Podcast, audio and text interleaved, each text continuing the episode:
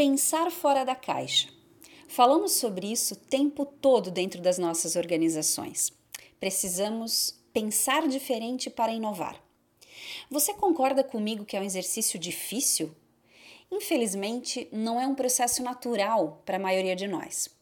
Por quê? A explicação está na nossa formação, no modelo de ensino tradicional, que, salvo exceções, privilegia o aluno que tem a resposta correta na ponta da língua.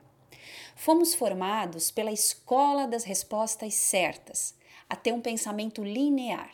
E hoje, nas nossas organizações, percebemos que as soluções inovadoras não vêm através das respostas certas, mas sim das perguntas inusitadas.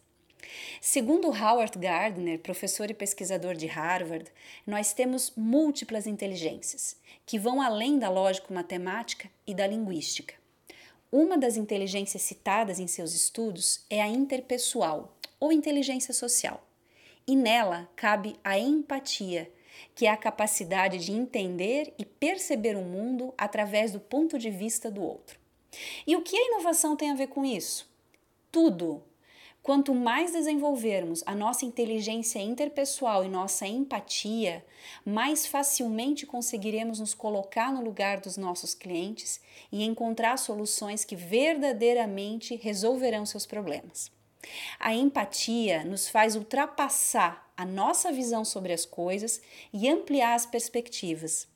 Quando fazemos isso, começamos a evoluir da fase das respostas certas para as perguntas inusitadas, e aí sim conseguiremos pensar fora da nossa própria caixa.